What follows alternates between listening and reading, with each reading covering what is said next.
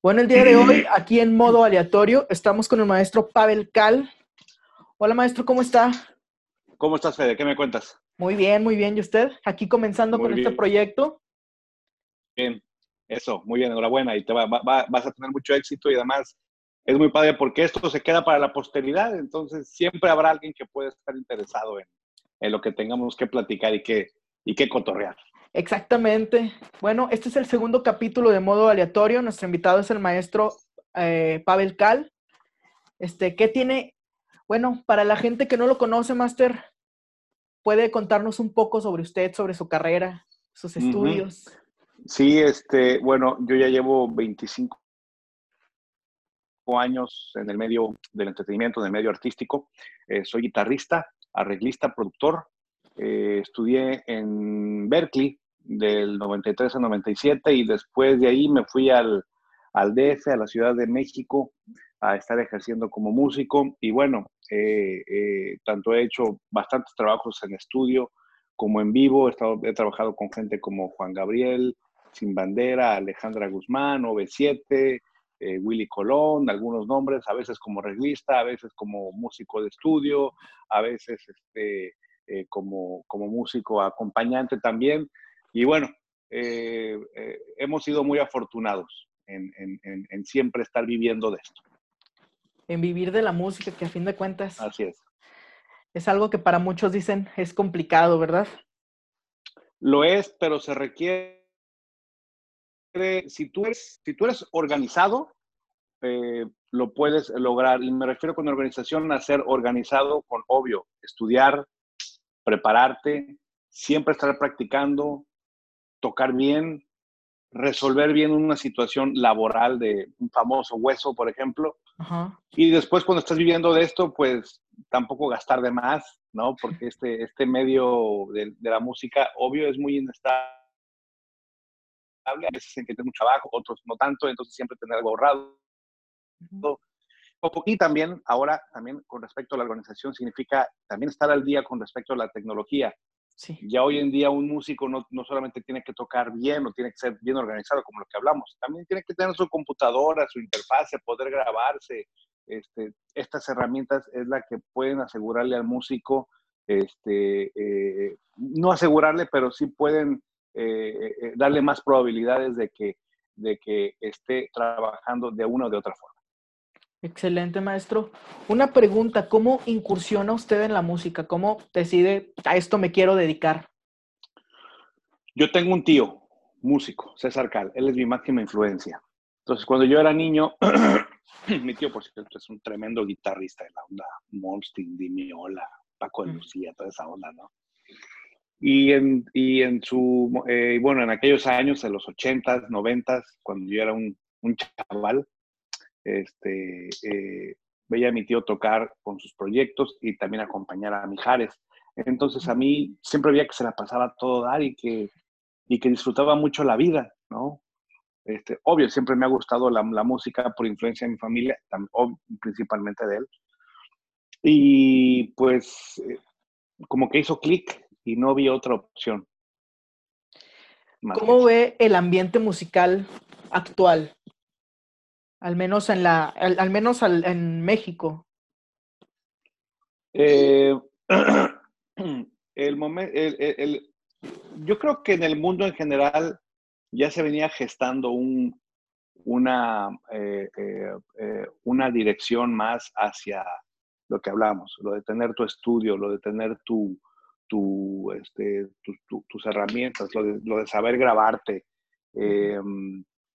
se abre o sea, yo, yo siempre lo veía como una opción en que se podía abrir, eh, eh, eh, en que se estaba abriendo una otra ramificación que era el home studio como, como proporcionador de, de, trabajo, aparte de lo de en vivo. Pero bueno, ahorita ya con lo de la pandemia se convirtió en una de las pocas este, alternativas, si no es que la única, ¿no? Que es trabajar desde tu home studio y bueno, entonces de eso se, se eh, eso es lo que yo veo en México y en el mundo, Fede. Eh, tienes que seguir practicando, ¿no? Sí. Para que suenes bien. y para que lo que te grabes en el home studio pues, suene chido, ¿no? Entonces, eh, tienes que seguir haciendo lo mismo, pero implementando esta cuestión tecnológica. La constante práctica es el, como, como me decía, es lo que hace a un buen músico. Así es, así es. Entonces, hay que estar practicando metrónomo, escalas, conceptos teóricos, improvisación, pero ahora también hay que añadirle producción, hay que añadirle otras cosas también. Me decía que usted estudió en la escuela Berkeley, ¿verdad? Así es, así es, eh, en, Boston. Bueno, pues Berkeley es súper reconocida en todo el mundo de la música, definitivamente. ¿Qué siente usted que aporta de extra una escuela como Berkeley, que es muy difícil de conseguir en otros lados? Mucho. Sí, eh, yo cuando entré a Berkeley estaba muy inmaduro y esto lo digo sin empacho. Yo en muchas de, eh, en la cuestión teórica como que siempre entendía todo, ah, que los intervalos, ah, que los tetracordes y las escalas y todo eso, chido. Pero al momento de tocar Fede, batallaba mucho. Era el alumno más rezagado. No tengo empacho en decir eso. Siempre cuando estábamos en un ensamble, la cajeteaba. Me perdía los cambios armónicos.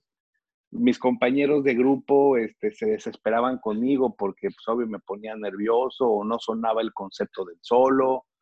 ¿Sí me entiendes? Cosas así. Entonces, para mí fue una constante cuesta arriba. Pero no me rajé, ¿no? Y yo sabía que, pues, si tengo que, o sea, si estoy estudiando eso y tengo que aprender, pues tengo que tengo que cajetearla, ¿no? Tengo que regarla, ¿no? Tengo que, o sea, este, ese, ese periodo de, constante lucha, de ensayo y error, siendo más error que ensayo, ¿no? este, fue muy difícil, te puede minar mucho tu autoestima, pero estaba consciente que pues eso iba a la escuela y eso estoy aprendiendo, ¿no? Sí. Entonces me iba con la inercia de las cosas y entonces Berkeley lo que me proporcionó fue como, digamos, un entrenamiento psicológico militar, ¿no? ¿Sí me entiendes? Sí. Para cómo ser profesional, cómo ser, eh, eh, eh, cómo abordar una situación de reto, porque la música es un reto, en muchas ocasiones todos lo sabemos, ¿no? O sea, no, no siempre estamos en, en esta onda del, del forever de, ay, yo estoy gozando y fluyo y no, mira, todo esto es, este, este, todo esto es vibra y paz, mi hermano. No. También el músico Beethoven tenía un reto y Beethoven luchaba para sacar una frase chida, ¿sí me entiendes? Mm, sí. Si, si, los grandes músicos luchaban por crear música chida, ¿sí me entiendes? Y, y, y, tenían este, esta fricción interna, ¿sí me ¿entiendes? Pues uno como estudiante, ¿no? Entonces, la, música es eso, la música también se sufre cuando se aprende. Te enseñan un concepto nuevo y no sabes ni, ni para qué te va a servir, ¿sí me entiendes? y te dicen, a ver, toca la, la, escala tal sobre ese estándar, sobre esa pieza y, y suena con las patas, suena feo. sí. ¿Sí me entiendes? Es la neta, ¿no? Sí, no, no comprendes el por qué sucede eso en la música muchas sí, veces. pero es parte del entrenamiento. ¿Me entiendes? Si a mí eso, Berkeley me proporcionó eso. Berkeley me enseñó cómo estudiar. Berkeley también me enseñó, pues, oye, ves a los, o sea, a veces teníamos clases de improvisación, ¿no? Este, y, y, y pasaba un japonés y sonando así cañón un solo de Oscar Peterson, ¿no? Y luego pasaba un alemán y sonando un solo así de, de, Wes Montgomery, y luego un brasileño y, sonando así, pero impresionante, algún solo de Wayne Shorter, y pasaba yo y a ¿Sí me entiendes? Sí. Entonces, eso también te deja aquí en la mente la onda de, güey, tienes que estudiar. Tienes ah. que estudiar, evolucionar a tu paso que va a haber, que, van a existir estos virtuosos, que, qué bruto, claro, y bienvenido, buena onda, pero uno también tiene algo que decir. ¿Sí me entiendes? Aparte, Entonces, creo que ambientes se pueden preparar al mundo real musical. Bueno, creo que la vida como estudiante y la vida como ya un profesional es muy diferente hasta cierto punto y me parece que esos ambientes de cierta competitividad sana también te preparan ah, para el mundo real, porque creo que la música es constantemente intentar mejorar Y a fin de cuentas, hay mucha competencia, hay gente muy buena y preparándose mucho. Hay mucha competencia y, y, obvio, hay, hay, mucha crítica, ¿no? Sí. Crítica buena onda y crítica mala onda, de eso uno nunca se va a salvar. Entonces, ese tipo, a mí Berkeley me, me funcionó, me, me sirvió mucho para yo cimentarme y decir, bueno, a ver, nunca voy a tener contentos a los colegas que me critican. Entonces, mejor, mejor lo que yo voy a hacer es mi mejor esfuerzo, siempre voy a tratar de evolucionar y siempre teniendo como común denominador, como brújula, el amor por la música. Voy a hacer música que me guste y que yo ame. ¿Sí me entiendes? Sí. Entonces, eh, eh, te platico una historia. Eh, como un año y medio de haber salido de Berkeley. Eh, y, como dos años, perdón, y ya estaba con el grupo de Juan Gabriel, imagínate. Y el tercer show con Juan Gabriel fue un show en el Estadio Azteca. Imagínate, ¿no? Este, un show fue a finales de noviembre del 99. Dos años tenía de haberme graduado. Este, y era un show en el Estadio Azteca que se estaba transmitiendo en vivo vía Sky, que, era como el DirecTV, ¿no? Vía Sky. Este, y ante 77 mil personas. Y había una parte donde yo tocaba un solo, ¿no? Entonces, te puede imponer eso, porque además estás tocando el solo y te están grabando las cámaras, ¿no? Y se queda eso en, un constante este, eh, rerun, ¿no? O sea, lo siguen transmitiendo por, por meses, ¿no? entonces, pues, si la riegas ahí, obvio, pues va a estar ahí tu regadota, ¿no? Este, sí. y luego años después con el internet también, ahí puedes buscar, te quemó Juan Gabriel Estadio Azteca y ahí está el video y ahí está. Si salió bien, ahí se quedó y si salió mal, ahí se quedó. Si lo tecleas, dice eh, Juan Gabriel bailando el Noa Noa en el Azteca, algo así, ¿no? Bueno, la cosa es de que me sentía muy nervioso, porque obvio es, es, es mucha responsabilidad. Pero duré cuatro años en Berkeley aguantando la crítica de mis colegas y tocando para guitarristas, ¿sí me entiendes? Sí. Y, y, y, y, obvio aguantando la presión de que, oye, en alguna ocasión estuvo en el público escuchándome Antonio Sánchez, el baterista de, de, Palmecini, ¿no? Tú lo ves ahí y se saca de onda, ¿no? Pues, obvio, te agüitas y lo que sea, pero bueno, el, el punto es de que ya estaba muy curtido. Entonces, cuando llegó el momento de tocar mi solo y lo de Juan Gabriel y todo eso, me decía a mí mismo, oye, si ya toqué infinidad de veces para colegas y me criticaban, no me criticaban, y aún así resistí y sobreviví, no, hombre, lo de Juan Gabriel pues, va, a estar, va a estar tranquilo, gózalo, ¿no?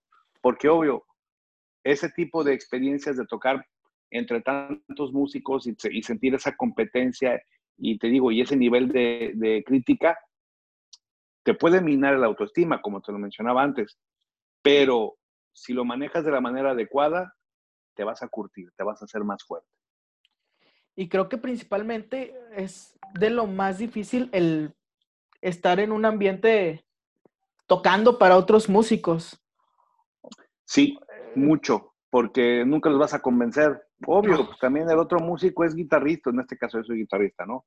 Y vas a ver otro guitarrista, pues que obvio, eh, eh, es, es, este, es entendible, ¿no? Que pues, a lo mejor él quiere tu trabajo, a lo mejor él, él, él, va, él, va, a buscar tus puntos flacos para, para, obvio, él sentirse más fuerte, este, eh, o sea, en el peor de los casos, también hay muchos colegas que son a todo dar y, te sientes con mucha confianza de compartir tu, onda. Pero el punto que voy es de que, de que pues siempre vas a, o sea, eh, tocar para, para colegas es muy difícil, ¿no? Y bueno, pues ya, no pasa nada. No te pagan la luz, no te pagan la renta, ¿no? No. Entonces, más bien tienes que estar tú contento contigo mismo. Eh, y obvio, en este caso, si estás trabajando con algún cantante, algún artista, hacer equipo con, con, ese, con esa persona a la cual estás proporcionando el servicio. Y de ahí entonces ya va, ya va todo de gana, ¿no? Esto a la par de seguir evolucionando.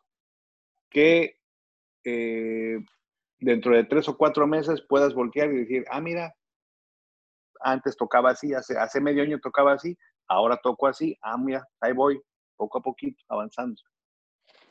Master, justamente, este, y, quería tocar un tema muy específico de dos proyectos en los que usted está involucrado, que son, dos proyectos que me encantan. Uno lo pude escuchar por primera vez hace un año en Saltillo, después hace aproximadamente como también poquito más de un año, poco menos de un año aquí en Monterrey, el proyecto de Arsa. Ok. ¿Cómo, cómo surge el proyecto de Arsa? Con tantos músicos que, bueno, en lo personal yo los admiro a todos ustedes, el trabajo que hacen. Este, ¿Cómo surge el proyecto de Arsa? Pues mira, el proyecto de Arsa somos los músicos que acompañamos a Sin Bandera. Entonces siempre estamos compartiendo eh, en las giras, pues obvio, eh, nos encanta trabajar con Sin Bandera, nos sentimos muy afortunados de acompañar artistas como Leonel o Noel, porque ellos también son musicazos de un grandísimo nivel, tienen un muy alto nivel, este, ¿cómo se llama? Creativo y, de ejecución. Em, y bueno, nos, nos, daba la inquietud, hablábamos acerca de nuestras influencias junto con Arsa, ¿no? Eh, los músicos de Sin Bandera, oye, este, pues me gusta este disco de Joshua Rema, ¿no? Pues me gusta este de Paz Messini. Hasta que dijimos, oye, pues vamos a hacer un ejercicio, vamos a juntarnos. Vamos a juntarnos para tocar, para divertirnos y para estudiar. Porque esa es también la mejor manera de evolucionar, juntarte con tus cuates a estudiar, tener un medio donde poder eh, practicar los conceptos que estás estudiando, ¿sí me entiendes? Sí. Entonces fue como una especie como hasta de taller, ¿no? En la onda de, oye, vamos a juntarnos, vamos a sonar, a ver qué onda, ¿no? Y sirve que ahí le damos a un par de piezas y pues vamos checando qué, qué rollo, ¿no? Sí. Entonces, eh, eh, eh, fue evolucionando y de repente alguien dijo, oye, pues yo traje una pieza, yo también traje otra. Y de repente ya como que tenía cierta personalidad la agrupación y en vez de, y entonces pasó de ser un palomazo, que no tiene nada de malo, está, está, muy bien, siempre juntarte con tus camaradas a palomear. A tocar. Pero, ajá, para, para, tocar, experimentar. Pero luego ya como que tomó cierta personalidad y, oye, me gusta esta pieza, mira, tenemos cierto sonido ya juntos sonando. Ah, perfecto. Y entonces así se gestó Arsa. Arsa es el nombre de una agrupación, de, de, de, una embarcación de principios del siglo XX que unía los puertos de España, Cuba y, y México, ¿no? Entonces, dimos con ese nombre porque sentimos ahí la conexión con Jorge Braguet, que es, que es, cubano, y dije, pues por ahí va la onda, y así se ha, este, ha, evolucionado, el, ha avanzado el, nombre. Pero siempre con Arsa, o sea, es un grupo que tiene una personalidad sónica, así lo sentimos, pero nunca nos hemos dejado nunca hemos dejado de lado, que es un taller, ¿no? Para seguir experimentando y seguir intentando y plasmando ideas que tengamos, inquietudes armónicas de improvisación. Vamos a darle, vamos a sonarle a ver qué onda. Entonces, bueno, al menos ese es, ese es el, el, el, ¿cómo se llama? El, el enfoque que yo le doy. Es también como un lugar más libre para ustedes como, como músicos. Así es, así es, así es. Y también es un lugar yo personalmente, eh, eh, todos los compañeros de Arsa tocan impresionante, pero eh, en un grupo donde tienes, o sea, a mí, Emiliano Coronel, que es el contrabajista, es un chamaco, tiene 28, 29 años y el chavo tiene desde los 14, 15 sonando así ya como los grandes. O sea, realmente te impone tocar con un músico así o como Jorge Braguet, que también suena impresionante, ¿no? entonces también te empuja y te reta, tú también dar lo mejor de ti, ¿no? Entonces es como, no es como jugar carreritas porque no se trata de eso, pero sí sientes la presión de esa calidad musical y que tú también tienes que estar al nivel de, de Eso mismo, tengo que dar el ancho. Entonces, cuando tenemos algún concierto, tenemos alguna grabación, yo estoy desde dos semanas antes, tres semanas antes dándole a los temas y estudiando como para sentir que estoy ahí en el nivel, ¿no? Y obvio, ese trabajo este, tiene un impacto muy positivo en ti como músico, porque entonces sientes esa presión de estos de esos compañeros, uno da lo mejor de sí y uno crece otro poquito. Sí. También de eso se trata, siempre tocar con músicos de buen nivel, ¿no? O sea, igual y te puedes juntar con tus cuates y puedes estar en la bohemia, chido, Pero sentir esa presión es bueno, es muy saludable.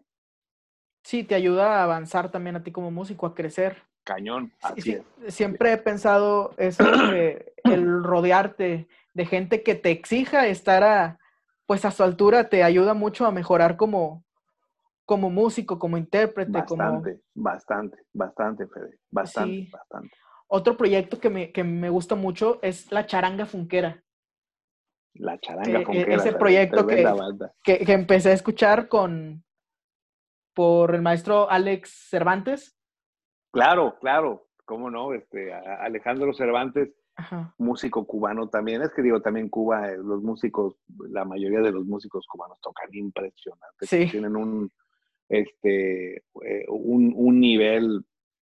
Entonces, este, para uno como músico mexicano, es muy sano tocar con ellos, porque son muy buenos y entonces te, te exigen eso. Alejandro Cervantes es un excelente, es un violinista, porque él de hecho, él, su especialidad es el violín, toca impresionante y el piano, madre mía, ¿no? Entonces, una vez más, la charanga fonquera surgió como un proyecto para juntarnos, para, para, para experimentar, en este caso más hacia una cuestión de arreglos, ¿no? Este, Alejandro Cervantes es el arreglista del grupo y, y, escribe para metales impresionantes, sí. ¿no? Entonces fue, ese fue nuestro taller como de arreglos, como de ensamble con metales, y para fonquear y para soltar, ¿sí me entiendes? Este, y, y lo mismo, ¿no? Otra vez, empezó como un experimento, este, como un escaparate ahí, un palomazo, hasta que fue tomando, este, ¿cómo se llama? Su propia personalidad. Eso es lo que sucede, Fede, cuando te juntas con un genuino amor a la música, ¿sí me entiendes? Sí. De hecho, hasta muchas de las bandas de rock que tú y yo admiramos se juntaron así, pocas veces las bandas se juntan con la onda de queremos hacer un grupo que tenga like. No, más bien se juntan y se experimentan y empiezan a evolucionar y toman una, una personalidad, ¿no? Como banda y, y, y, obvio, uno también tiene que aprender como músico, Fede, tiene que aprender a confiar en que uno proyecta aunque uno sea introvertido o aunque uno se sienta nervioso, la gente que está enfrente sí te la cree. ¿Sí me entiendes? Sí. Y no se trata de hacer tampoco. O sea, uno siempre tiene que mantener esta, esta humildad de seguir evolucionando, de seguir avanzando. Pero cuando uno está en el escenario, uno tiene que soltarse. ¿Sí me entiendes? Uno tiene que experimentar. Uno, uno, uno se mira con sus compañeros y obvio, tanto de la charanga como de Arza, tú me dices, oye, admiro mucho esos proyectos. Yo los sigo viendo como, como mis talleres, ¿sí me entiendes? sí. Pero eso demuestra que entonces la gente que está del otro lado, o sea, que está en el, eh, del otro lado del, del, escenario escuchando el show, están con toda la actitud de, de, de conocer pues de qué se trata lo que esos músicos están haciendo, ¿sí me entiendes?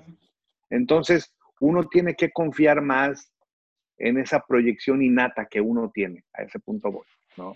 Y yo creo que cada vez hay más público para esa clase de, de proyectos, que bueno, como usted dice, para ustedes todavía como un taller, pero yo creo que cada vez se extiende más el público hacia estos proyectos. Últimamente he escuchado muchos tríos de jazz o algunos ensambles que vienen de Veracruz, ahora que está ahí Yazub también. Claro. Creo que se está abriendo mucho el mercado hacia esta clase de proyectos.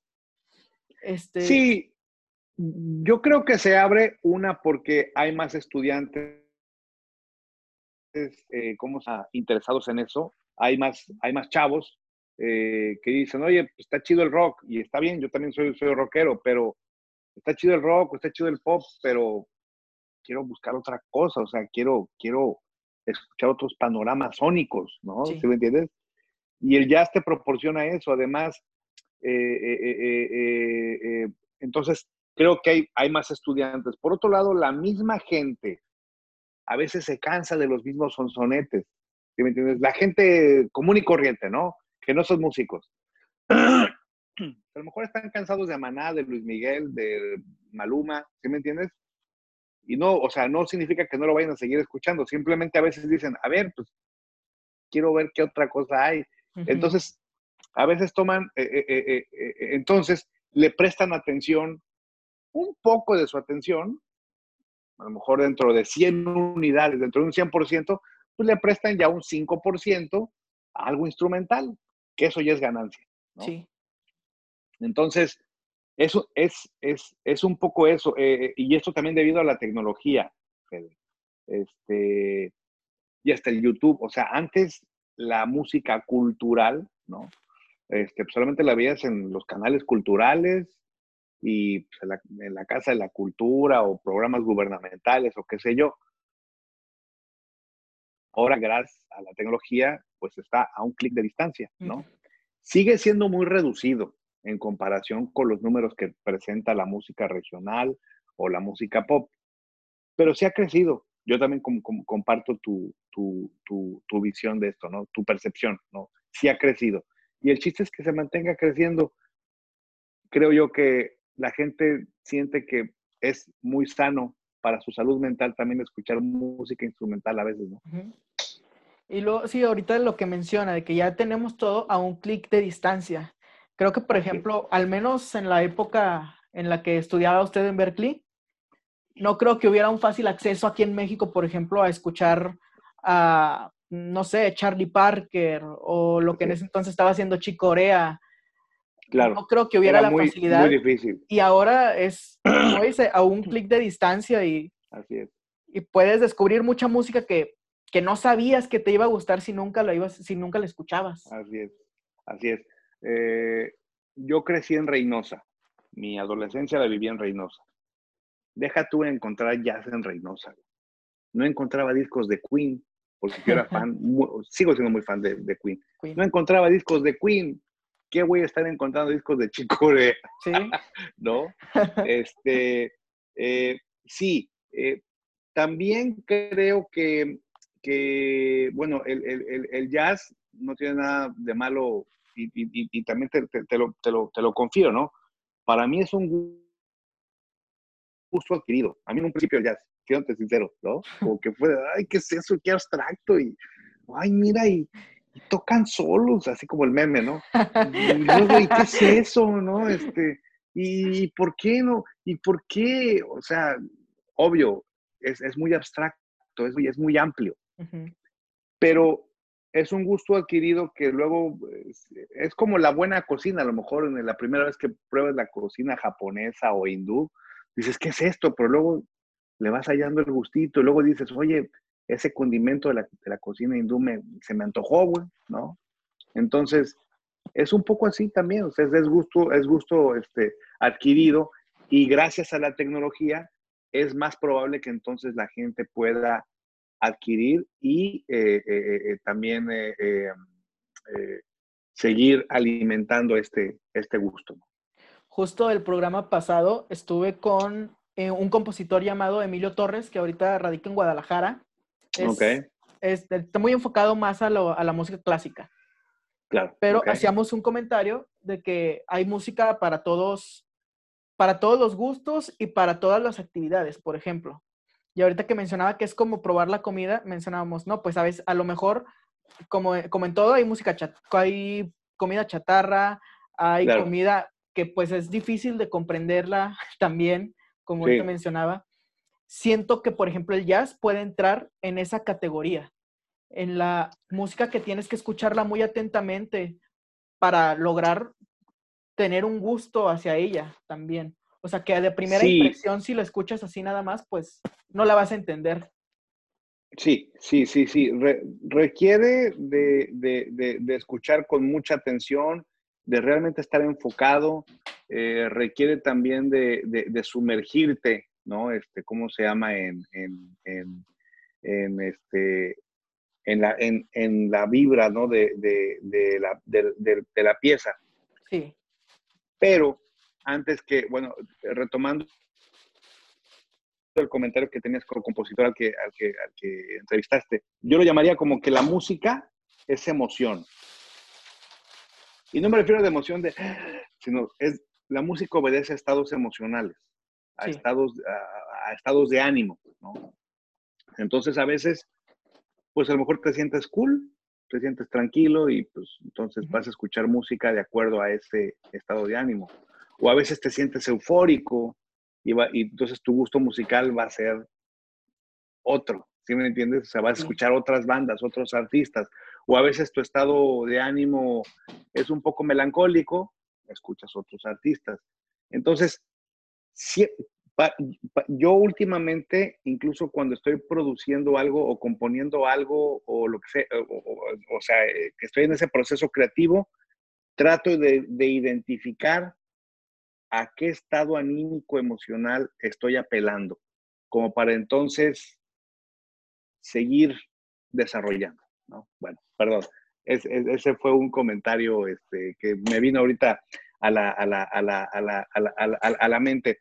Este, la tecnología nos permite. ¿En qué nos quedamos? es que bueno, vamos a comenzar. ¿Dónde estábamos, mi queridísimo Fede? No, estábamos hablando ahorita sobre, sobre que mencionaba que a usted, en un principio no, pues no sentía claro. atracción hacia el, no, no, hacia el mismo jazz. Pero me pusieron Kind of Blue lo aborrecí, lo aborrecí, Fede, en serio. Así, pero, pero mal, ¿qué es esto? Y tiré el CD, ¿no? Pero también la música es, es una, o sea, de manera gradual fui llegando ahí. Entonces recuerdo que en aquel entonces, eran los noventas, estaba muy de moda, fíjate las cosas, estaba muy de moda los Gypsy Kings, ¿te acuerdas? Bueno, Igual y no, tú estás más, más, más, No había nacido. en qué año naciste? Soy del 99. No, hombre, no, no, pues ya, ya, ya. No, ya, córtale. Bueno, en el año 91, 92, se pusieron de moda los Gypsy Kings así cañón, pegaron por toda lado. Entonces a mí me encantaba eso porque de hecho mi tío, la influencia que él tenía, y te platico cómo, cómo es esto porque es, es, es interesante cómo llegué a mi amor por, por, por el jazz. Y a mi, mi, tío tampoco le gustaba mucho el jazz. él le gusta más como la onda de Dimiola, McLaughlin, toda esa onda de Paco de Lucía, etc. Entonces, yo escuchaba algo de eso, escuchaba algo de Yes, también por influencia de él, de Yes, de Zeppelin, de Queen. Ok. Y luego empiezan a pagar los Gypsy Kings. Yo como fan de Queen, eh, salió un tema que se llama, que se llama, que se llama Inuendo, que es un pasaje así medio flamencoso. Entonces, entonces me gusta él y me gustan los Gypsy Kings. Me voy a Berkeley, no me gustaba el jazz, pero fui a ver un concierto de Paco de Lucía con el sexteto. Imagínate, Paco de Lucía con Carlos Benavente con el sexteto. Yo fui nada más como pues, para echar el cotorreo. Oye, me voló la cabeza ver ese sexteto con Jorge Pardo, con Carlos Benavente, el bajista, con Rubén Dantas. Eso sonaba, eso lo sentí, sentí como si me hubieran dar una tarascada en el corazón, así de, ¿qué es esto? Me asusté, güey. Cuando empezaron a sonar, me asusté, en serio, ¿no? Y descubrí entonces ese, eh, eh, por ejemplo, yo ya venía de escuchar a Van Halen en vivo. Imagínate, Van Halen con Sammy Hagar todavía, ¿no? Y sonaban impresionantes, así la banda rockera, pero, pero lo de Paco de Lucía fue como, este, e, e, en vez de sentir, de sentir el camión que te arrolla con Van Halen, sentía como si alguien hubiera puesto su garra sobre mi corazón. ¿Sí me entiendes? Y, y, hasta sentía como un vértigo de, ay, güey, ¿qué es esto, güey? ¿Sí me entiendes? Entonces, sientes ese miedo. Me encantó, me hice fan. De ahí entonces descubrí a Ira Kere y dije, ah, mira, esto es música como lati, es, es, como, o sea, puedo entender los beats, este, ¿cómo se llama? Y siento que está ando, pero todavía no está tan, como que tan, tan, tan, tan denso como, como, como, como, como el jazz de Wayne Shorter. Pero bueno, me hice fan del Latin Jazz, me hice fan eh, del flamenco de Ketama, me hice fan de, como te decía, de Iraquere, de Néstor Torres, de la salsa de, de Mark Anthony en aquel entonces, este, me hice fan de la salsa New Yorkican, de Fanny All Stars, ¿no? Y de ahí después le empecé a agarrar el gusto cosas latin que hacían los artistas como, este, como, como Hora Silver, si me entiendes? Y entonces como que empiezo a entender eh, empiezo como que ya entender un poquito más al latín que hacían los artistas afroamericanos gringos, ¿sí me entiendes? Entonces de ahí me seguí y luego ya le empecé a agarrar el gustito a Kind of Blue, ya había salido de Berkeley, le empecé a agarrar el gustito luego a Jazz Messengers con Wayne Shorter y Art Blakey, y luego de ahí ya me fui metiendo hasta que ya me gustaba. Fue todo un proceso, y eso fue hasta, como dices, ya, saliendo, ya después de salir de Berkeley. Sí, yo, yo de hecho salí de Berkeley y todavía no me gustaba tanto el jazz, la neta, ¿no? Pero, pues también no me cerré. O sea, dije, oye, algo de tener esta música que pues, mucha gente lo escucha y la verdad es de que parece ser que es, muy, este, es, muy didáctica. También veía siempre como, como un estilo muy sano para la cuestión de cómo poder analizar una pieza, de cómo poder crecer. Entonces, de entrada por ahí le tenía respeto al, género y después poco a poco ya se convirtió en, en un gusto.